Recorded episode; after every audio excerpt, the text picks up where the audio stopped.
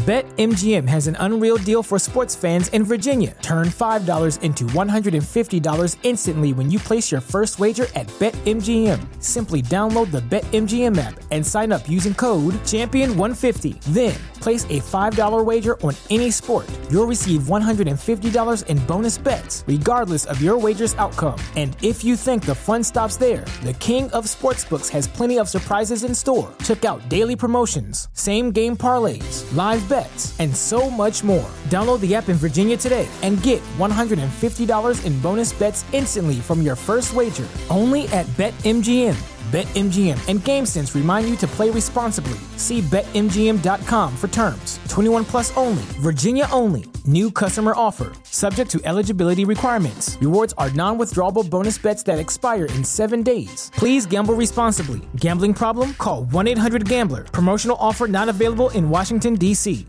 ¿No se merece tu familia lo mejor? Entonces, ¿por qué no los mejores huevos? Ahora, Egglands Best están disponibles en deliciosas opciones. Huevos clásicos, de gallina libre de jaula y orgánicos de Egglands, que ofrecen un sabor más delicioso y fresco de granja que le encantará a tu familia. En comparación con los huevos ordinarios, Egglands Best contiene la mejor nutrición como 6 veces más vitamina D, 10 veces más vitamina E y el doble de omega 3 y B12. Solo Egglands Best. Mejor sabor, mejor nutrición, mejores huevos. Visita egglandsbest.com para más información.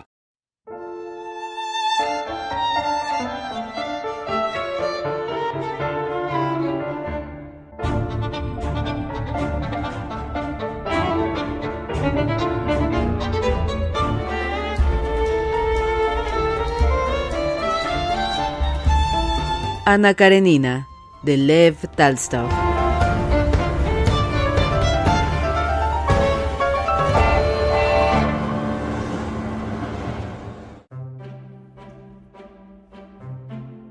Poco antes de concluir el periodo de cura de aguas, el príncipe Sherbatsky vino a reunirse con su familia, que desde Karlsbad había ido a Baden y a Kessingen para visitar a unos amigos rusos para respirar aire ruso, como él decía.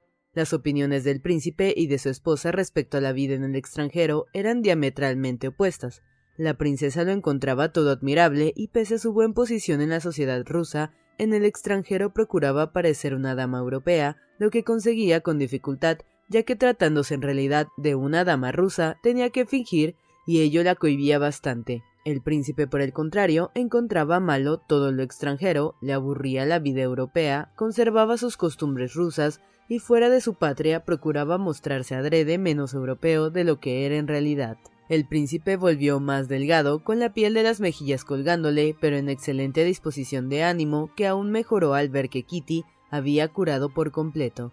Las referencias de la amistad de su amiga con Madame Stoll y Varenchka y las observaciones de la princesa sobre el cambio operado en Kitty impresionaron al príncipe, despertando en él su habitual sentimiento de celos hacia todo cuanto atraía a su familia fuera del círculo de sus afectos. Le asustaba que Kitty pudiera subtraerse a su influencia, alejándose hasta parajes inaccesibles para él. Pero tales noticias desagradables se hundieron en el mar de alegría y bondad que le animaba siempre, que había aumentado después de tomar las aguas de Carlsbad. Al día siguiente de su regreso, el príncipe vestido con un largo gabán, con sus fofas mejillas sostenidas por el cuello almidonado, se dirigió al manantial con su hija en muy buen estado de espíritu. La mañana era espléndida, brillaba un sol radiante, las casas limpias y alegres con sus jardincitos, el aspecto de las sirvientas alemanas, joviales en su trabajo, de manos rojas, de rostros colorados por la cerveza, todo ello llenaba de gozo el corazón, pero al aproximarse al manantial encontraban enfermos de aspecto mucho más deplorable por el contraste con las condiciones normales de la bien organizada vida alemana. A Kitty ya no le sorprendía tal contraste, el sol brillante, el vivo verdor, el son de la música le resultaban el marco natural de toda aquella gente tan familiar para ella, con sus alternativas de peor o mejor salud, de buen o mal humor a que estaban sujetos. Pero al príncipe la luz y el esplendor de la mañana de junio, el sonar de la orquesta que tocaba un alegre vals de moda, y sobre todo el aspecto de las rozagantes sirvientas le parecían ilógicos y grotescos en contraste con aquellos muertos vivientes llegados de toda Europa que se movían con fatiga y tristeza. No obstante, el sentimiento de orgullo que le inspiraba el llevar del brazo a su hija, lo que le daba la impresión de volver a la juventud, se sentía cohibido y molesto de su andar seguro, de sus miembros sólidos, de su cuerpo de robusta complexión, Experimentaba lo que un hombre desnudo sentiría encontrándose en una reunión de personas vestidas. Preséntame a tus nuevas amistades, dijo a su hija oprimiéndole el brazo con el codo. Hoy siento simpatía hasta por la asquerosa agua bicarbonatada que te ha repuesto de ese modo. Pero es tan triste ver esto. Oye, ¿quién es ese? Kitty iba nombrándole las personas conocidas y desconocidas que encontraban en el curso de su paseo. En la misma entrada del jardín hallaron a Madame Berta, la ciega, y el príncipe se sintió contento ante la expresión que animó el rostro de la anciana francesa al oír la voz de Kitty. Madame Berta habló al príncipe con su exagerada amabilidad francesa, alabándole a aquella hija tan bondadosa, ensalzándola hasta las nubes y calificándola de tesoro, perla y ángel de consuelo. En ese caso es el ángel número dos, dijo el príncipe sonriendo, porque según ella, el ángel número uno es la señorita Varenchka. Oh, la señorita Varenchka es también un verdadero ángel, afirmó Madame Berta. En la galería encontraron a la propia Varenchka, que se dirigió precipitadamente a su encuentro. Llevaba un espléndido bolso de costura. Ha venido papá, dijo Kitty. Varenchka hizo un ademán entre saludo y reverencia, con la sencillez y naturalidad que usaba siempre en todas sus cosas. Luego empezó a hablar con el príncipe como con los demás, naturalmente sin sentirse cohibida. Ya la conozco y bien, dijo el príncipe con una sonrisa de la que Kitty dedujo con alegría que su padre encontraba simpática a Varenchka. ¿A dónde va usted tan deprisa? Es que mamá está aquí, dijo la muchacha dirigiéndose a Kitty. No ha dormido en toda la noche y el doctor le ha aconsejado que saliera. Le llevo su labor. Así que este es el ángel número uno, dijo el príncipe después de que Varenchka se hubo marchado. Kitty notaba que su padre habría querido burlarse de su amiga, pero que no se atrevía a hacerlo, porque también él la había encontrado simpática y agradable. Vamos a ver a todas tus amigas, añadió él. Vamos incluso a saludar a Madame Stoll, si es que se digna acordarse de mí. ¿La conoces, papá? preguntó Kitty con cierto temor, reparando en el fulgor irónico que iluminó los ojos del príncipe al mencionar a la Stoll. La conocí, así como a su marido, cuando ella no se había inscrito aún entre los pietistas. ¿Qué significa pietista, papá? preguntó la joven desosegada al saber que lo que ella apreciaba tanto en Madame Stoll tenía semejante nombre. No lo sé bien, francamente, solo sé que ella da gracias a Dios por todas las desventuras que sufre. Por eso cuando murió su marido, dio también gracias a Dios. Pero la cosa resulta algo cómica porque ambos se llevaban muy mal. ¿Quién es ese? ¡Qué cara! Da pena verle exclamó el príncipe, reparando en un hombre bajito, sentado en un banco que vestía un abrigo castaño y pantalones blancos que formaban extraños pliegues sobre los descarnados huesos de sus piernas. Aquel señor se quitó el sombrero, descubriendo sus cabellos rizados y ralos, y su ancha frente de enfermizo matiz, levemente colorada ahora por la presión del sombrero. Es el pintor Petrov, respondió Kitty ruborizándose. Y es su mujer, añadió indicando a Ana Pavlovna. La Petrova, como a propósito, al aproximarse a ellos, se dirigió a uno de sus niños que jugaba al borde del paseo. Qué pena inspira ese hombre, qué rostro tan simpático tiene. ¿Por qué no te has acercado a él? Parecía querer hablarte. Entonces vamos, dijo Kitty volviéndose resueltamente. ¿Cómo se encuentra hoy? preguntó a Petrov. Petrov se levantó apoyándose en su bastón y miró con timidez al príncipe. Kitty es mi hija, dijo Sherbatsky. Celebro conocerle. El pintor saludó, mostrando al sonreír su blanca dentadura que brillaba extraordinariamente. Ayer le esperábamos, princesa, dijo a Kitty, y al hablar se tambaleó y repitió el movimiento para fingir que lo hacía voluntariamente. Yo iba a ir, pero Varenchka me avisó que ustedes no salían de paseo. ¿Cómo que no? dijo Petrov sonrojándose. Luego tosió y buscó a su mujer a los ojos. Anita. Anita. gritó, y en su delgado cuello se hincharon sus venas gruesas como cuerdas. Ana Pavlovna se acercó. ¿Cómo mandaste dar el recado a la princesa de que no íbamos de paseo? preguntó Petrov irritado. La emoción ahogaba su voz. Buenos días, princesa, saludó Ana Pavlovna con fingida sonrisa, en tono harto distinto al que había empleado siempre cuando hablaba con ella. Mucho gusto en conocerle, dijo al príncipe. Hace tiempo que le esperaban. ¿Por qué has mandado a decir a la princesa que no iríamos de paseo? repitió su marido en voz baja y ronca, más irritado aún al notar que le faltaba la voz y no podía hablar en el tono que quería. Dios mío, creí que no iríamos, repuso su mujer enojada.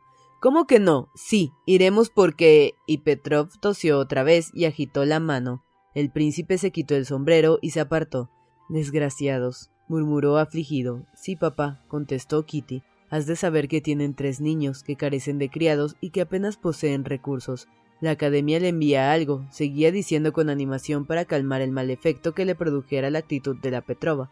Allí está Madame Stoll, concluyó mostrando un cochecillo en el cual, entre almohadones envuelta en ropas grises y azul celeste, bajo una sombrilla se veía una figura humana. Era Madame Stoll. Tras ella estaba un robusto y taciturno mozo alemán que empujaba el coche.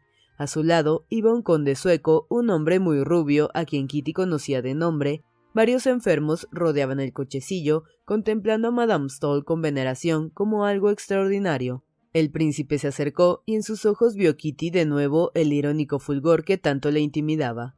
Al llegar junto a Madame Stoll, el príncipe le habló en excelente francés, como muy pocos lo hablan hoy, manifestándose con respeto y cortesanía.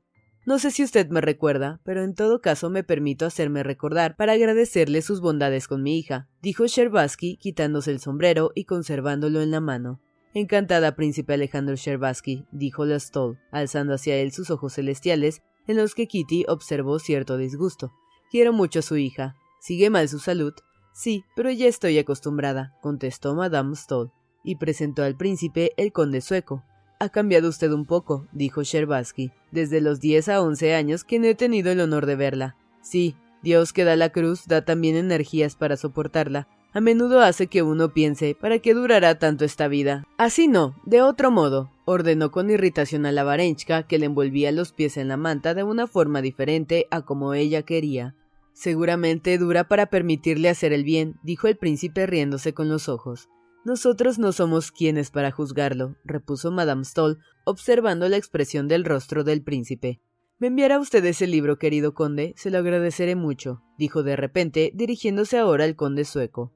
Ah. exclamó el príncipe divisando al coronel que no estaba lejos de allí, y saludando con la cabeza a la señora Stoll, se alejó con su hija y con el coronel, que se reunió con ellas. He aquí nuestra aristocracia, ¿verdad, príncipe? Dijo en tono irónico el coronel, que se sentía molesto con la señora Stoll porque no se relacionaba con él. Está igual que siempre, comentó el príncipe. La conoció usted antes de enfermar, me refiero antes de que tuviera que guardar cama. Sí, la conocí precisamente cuando enfermó, y hubo de guardar cama. Dicen que no se levanta desde hace diez años. No se levanta porque tiene las piernas muy cortas, es contrahecha. Imposible, papá, exclamó Kitty. Eso dicen las malas lenguas, querida. ¿Y qué mal trata a Varenchka? Oh, estas señoras enfermas, añadió. No, papá, replicó Kitty con calor. Varenchka la adora, y Madame Stoll hace mucho bien. Pregunta a quien quieras, a ella y a Lina Stoll, todos los conocen. Puede ser, dijo el príncipe apretándole el brazo con el codo, pero yo encuentro mejor hacer el bien sin que nadie se entere. Kitty calló no porque no supiera qué decir, sino porque no quería confiar a su padre sus pensamientos secretos. Por extraño que fuese, aunque no quería someterse a la opinión de su padre, ni abrirle el camino de su santuario íntimo, notó que aquella imagen divina de Madame Stoll, que durante un mes entero llevara dentro de su alma, desaparecía definitivamente, como la figura que forma un vestido colgado desaparece definitivamente cuando se repara que no se trata sino de eso, de un vestido colgado. Ahora en su cerebro no persistía sino la visión de una mujer corta de piernas que permanecía acostada porque era deforme y que martirizaba a la pobre Varenchka porque no le arreglaba bien la manta en torno a los pies. Y ningún esfuerzo de su imaginación pudo reconstruir la anterior imagen de Madame Stoll.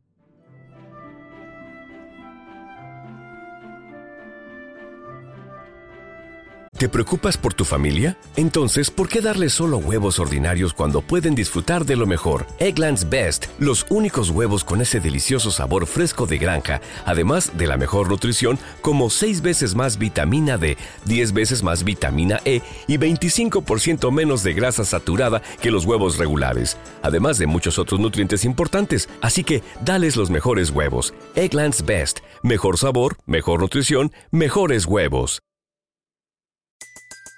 Everybody in your crew identifies as either Big Mac Burger, McNuggets, or McCrispy Sandwich. But you're the filet fish Sandwich all day. That crispy fish, that savory tartar sauce, that melty cheese, that pillowy bun.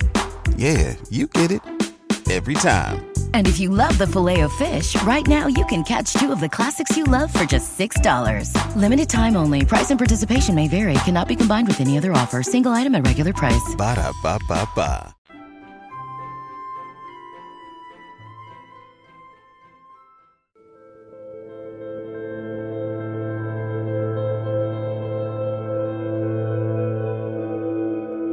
El buen estado de ánimo del príncipe se contagió a su familia, a sus amigos y hasta el alemán dueño de la casa en que habitaban los.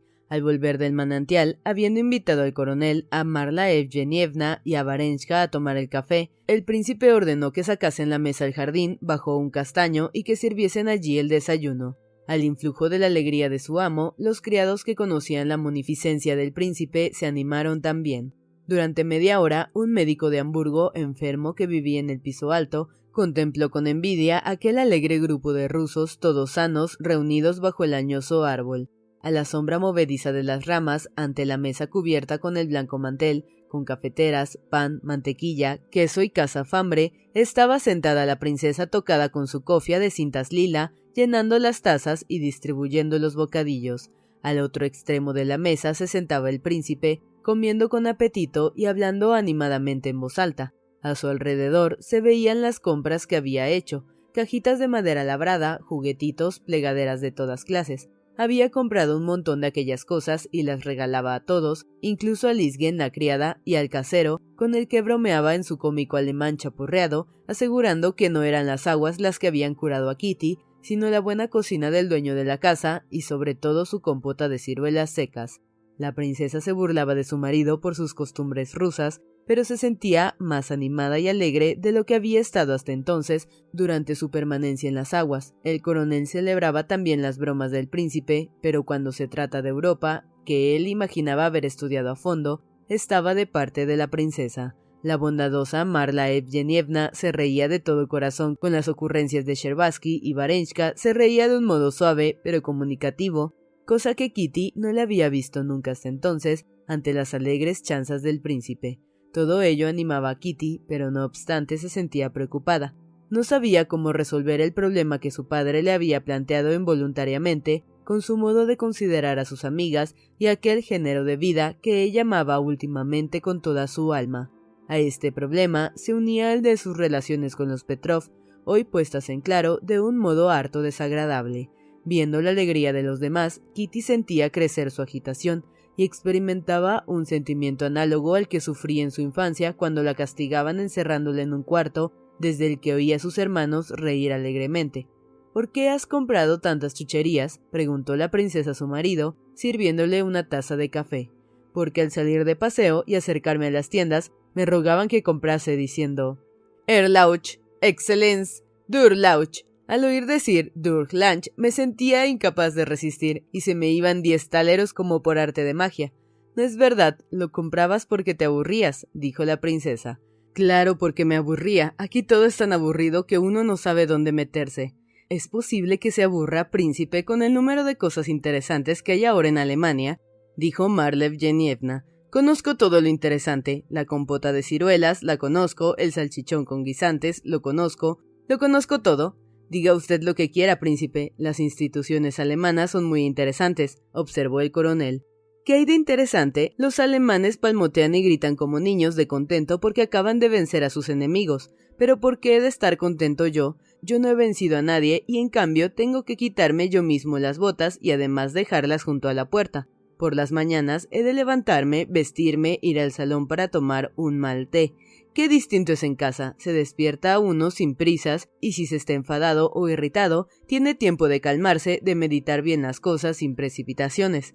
Olvida usted que el tiempo es oro, dijo el coronel. Según el tiempo que sea, hay tiempo que puede vencerse a razón de un copec por mes, y en otras ocasiones no se daría media hora por nada del mundo. ¿No es verdad, Katenchka? Pero, ¿qué te pasa? ¿Estás triste? No, no estoy triste. Se va ya, quédese un poco, dijo el príncipe a Varenchka. Tengo que volver a casa, repuso ella levantándose y riendo aún gozosamente. Cuando le pasó el acceso de risa, se despidió y entró en la casa para ponerse el sombrero. Kitty la siguió. Hasta la propia Varenchka se le presentaba ahora bajo un aspecto distinto. No es que le pareciera peor, sino diferente de como ella le imaginara antes. Hace tiempo que no había reído como hoy, dijo Varenchka, tomando la sombrilla y el bolso. Qué simpático es su papá. Kitty callaba. ¿Cuándo nos veremos? preguntó Varenchka. Mamá quería visitar a los Petrov. ¿Estará usted allí? preguntó Kitty mirando a su amiga. Estaré, contestó Varenchka. Están preparándose para marchar y les prometí acudir para ayudarles a hacer el equipaje. Entonces iré yo también. No. ¿Por qué va a ir usted? ¿Por qué? ¿Por qué? Repuso Kitty abriendo desmesuradamente los ojos y haciendo la sombrilla de Varenchka para no dejarla marchar. ¿Por qué no? Como ha venido su papá y además ellos se sienten cohibidos ante usted. No es eso, dígame por qué no quiere que visite a los Petrov a menudo. No, no quiere usted, dígame el motivo. Yo no he dicho esto, replicó Varenchka sin alterarse. Le ruego que me lo diga. ¿Quiere de verdad que se lo diga todo? preguntó la muchacha. Todo, todo, aseguró Kitty. Pues no hay nada de particular, salvo que Mijail Alexievich, aquel era el nombre del pintor, antes quería marchar sin demora y ahora no se resuelve a partir. ¿Y qué más? apremió Kitty mirándola gravemente. Pues que Ana Pavlovna dijo que su marido no quiere irse porque está usted aquí. Ello lo dijo sin razón alguna, por ese motivo, por usted, hubo una disputa muy violenta entre los esposos, ya sabe lo irritables que son los enfermos. Kitty, más taciturna cada vez, guardaba silencio. Varenchka seguía monologando tratando de calmarla y suavizar la explicación, porque veía que Kitty estaba a punto de romper a llorar. Ya ve que es mejor que no vaya, usted se hará cargo, no se ofenda, pero. Me lo merezco, me lo merezco, dijo Kitty rápidamente, arrancando la sombrilla de manos de su amiga sin osar mirarla a los ojos. Varenchka sentía impulsos de sonreír ante la infantil cólera de su amiga, pero se contuvo por no ofenderla. ¿Por qué se lo merece? No comprendo, dijo. Lo merezco porque todo esto que he estado haciendo era falso, fingido, y no me salía del corazón. ¿Qué tengo yo que ver con ese hombre ajeno a mí? Y resulta que provoco una disputa por meterme a hacer lo que nadie me pedía. Es consecuencia de fingir. ¿Qué necesidad había de fingir? preguntó en voz baja Varenchka. Qué estúpido y qué vil ha sido lo que he hecho. No, no había necesidad de fingir nada, insistía Kitty, abriendo y cerrando nerviosamente la sombrilla. Pero ¿con qué fin fingía? para parecer más buena ante la gente, ante mí, ante Dios, para engañar a todos. No volveré a caer en ello. Es preferible ser mala que mentir y engañar. ¿Por qué dice usted engañar? dijo con reproche Varenchka. Lo dice usted como si. Pero Kitty, presa de un arrebato de excitación, no la dejó terminar. No lo digo por usted, no se trata de usted, usted es perfecta, lo sé. Sí, sé que todas ustedes son perfectas, pero ¿qué puedo hacer yo si soy mala? Si yo no fuese mala, todo eso no habría sucedido. Seré la que soy, pero sin fingir. ¿Qué me importa, Ana Pavlovna? Que ellos vivan como quieran y yo viviré también como me plazca. No puedo ser sino como soy. No es lo que quiero. No, no es eso. ¿Qué es lo que no quiere? ¿A qué se refiere usted? preguntó Varenchka sorprendida. No, no es eso. No puedo vivir más que obedeciendo a mi corazón mientras que ustedes viven según ciertas reglas. Yo las he querido a ustedes con el alma, porque ustedes solo me han querido a mí para salvarme, para enseñarme. No es usted justa, observó Varenchka. No digo nada de los demás, hablo de mí. Kitty, gritó la voz de su madre, ven a enseñar tu collar a papá. Kitty, altanera, sin hacer las paces con su amiga, tomó de encima de la mesa la cajita con el collar y fue a reunirse con su madre. ¿Qué te pasa? ¿Por qué estás tan encarnada? le dijeron a la vez su padre y su madre.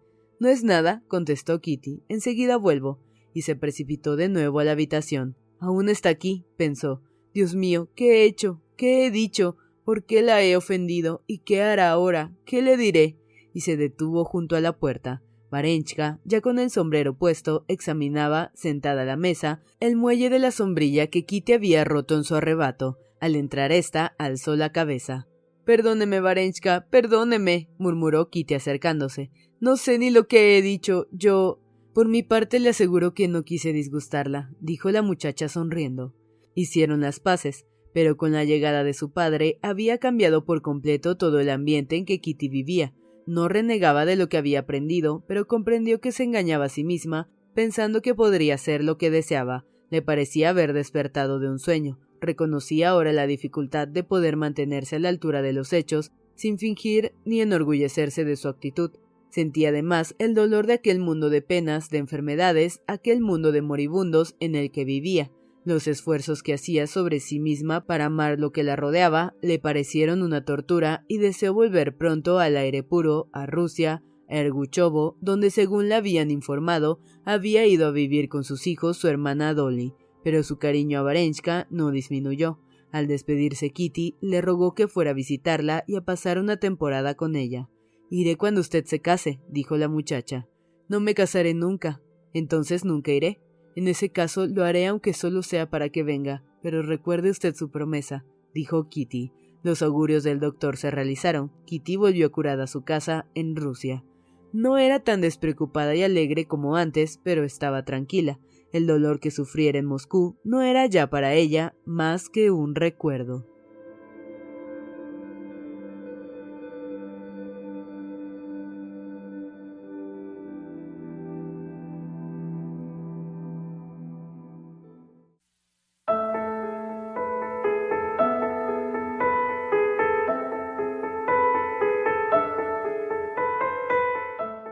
Sergio Ivanovich Kosnichev quiso descansar de su trabajo intelectual y en vez de marchar al extranjero, según acostumbraba, se fue a finales de mayo al campo para disfrutar de una temporada al lado de su hermano.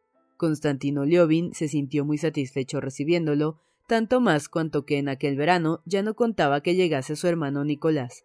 A pesar del respeto y cariño que sentía hacia Sergio Ivanovich, Constantino Liovin experimentaba al lado de su hermano un cierto malestar. La manera que tenía éste de considerar al pueblo le molestaba y le hacían desagradables la mayoría de las horas pasadas allí en su compañía. Para Constantino Liovin, el pueblo era el lugar donde se vive, es decir, donde se goza, se sufre y se trabaja.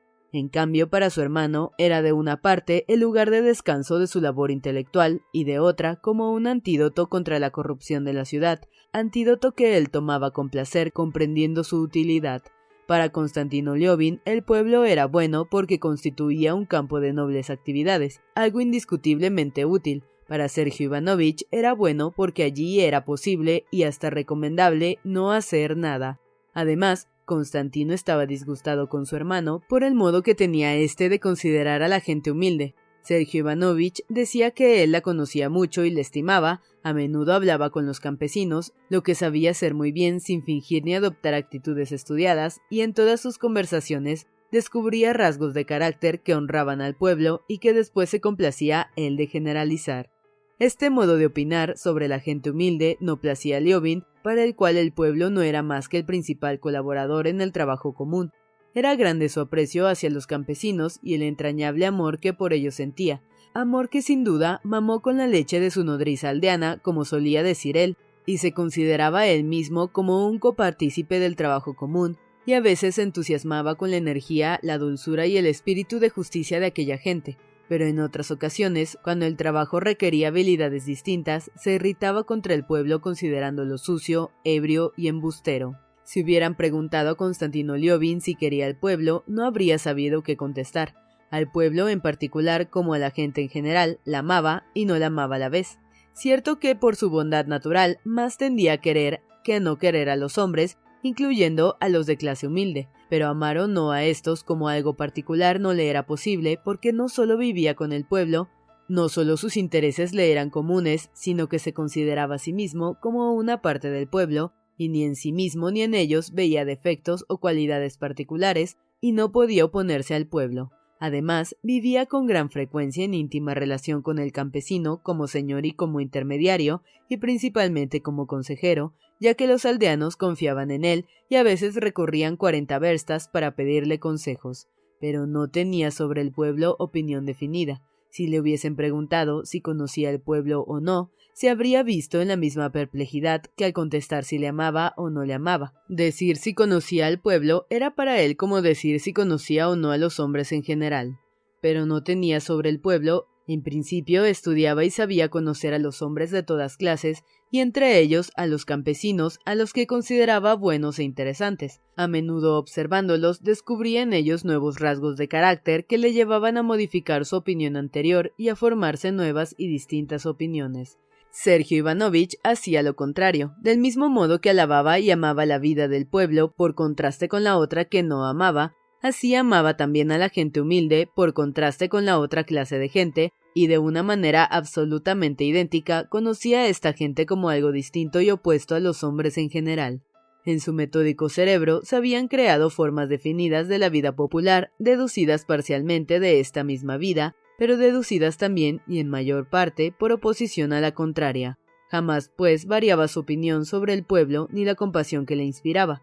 En las discusiones que los hermanos mantenían sobre aquel tema, siempre vencía a Sergio Ivanovich por poseer una opinión definida sobre los aldeanos, sobre sus caracteres, cualidades e inclinaciones, mientras que Constantino Liobin no tenía ideas fijas y firmes sobre la gente del pueblo, por lo que siempre se le tomaba en contradicción. Para Sergio Ivanovich, su hermano menor era un buen muchacho con el corazón en su sitio, lo que solía expresar en francés, de cerebro bastante ágil, pero esclavo de las impresiones del momento y lleno por ello de contradicciones. Con la condescendencia de un hermano mayor, Sergio Ivanovich le explicaba a veces la significación de las cosas, pero no experimentaba interés en discutir con él porque le vencía demasiado fácilmente.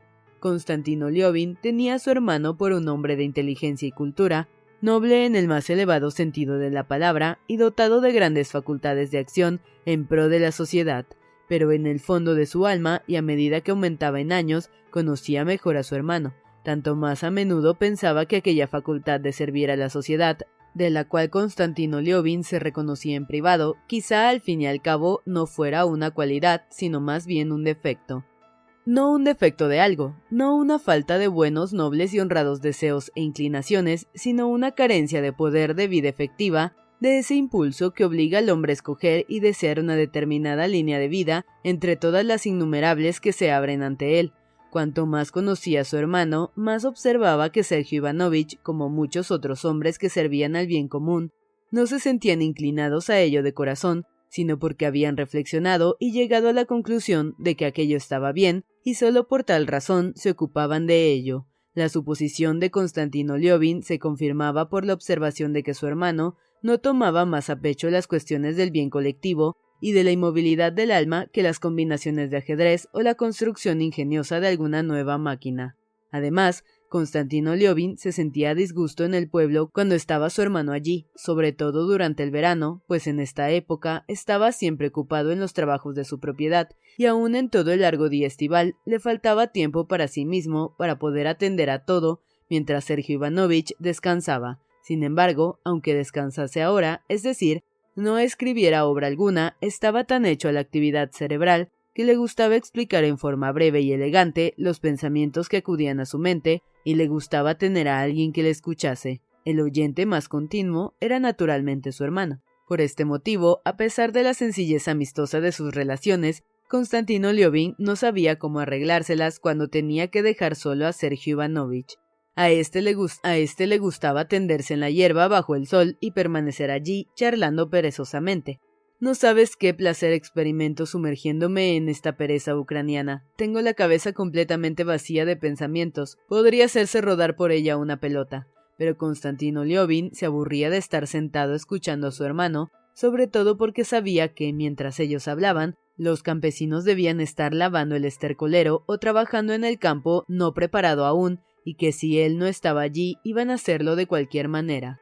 Pensaba también que seguramente no atornillarían suficiente las rejas de los arados ingleses y luego las apartarían afirmando que aquellos arados eran invenciones de tontos y que solo el arado corriente, etc.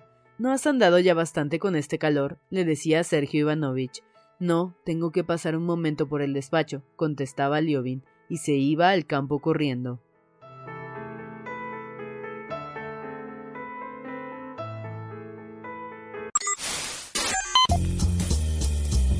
No te pierdas la continuación de esta historia. Capítulos todos los lunes, miércoles y viernes. Suscríbete. El Cuentero, con historias para tus oídos.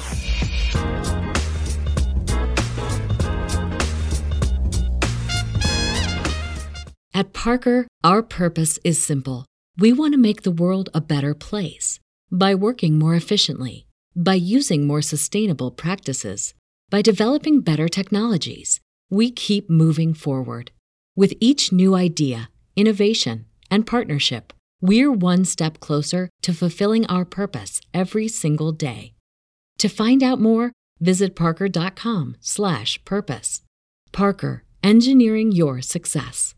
¿Te preocupas por tu familia? Entonces, ¿por qué darles solo huevos ordinarios cuando pueden disfrutar de lo mejor? Eggland's Best, los únicos huevos con ese delicioso sabor fresco de granja, además de la mejor nutrición, como 6 veces más vitamina D, 10 veces más vitamina E y 25% menos de grasa saturada que los huevos regulares, además de muchos otros nutrientes importantes. Así que, dales los mejores huevos. Eggland's Best, mejor sabor, mejor nutrición, mejores huevos.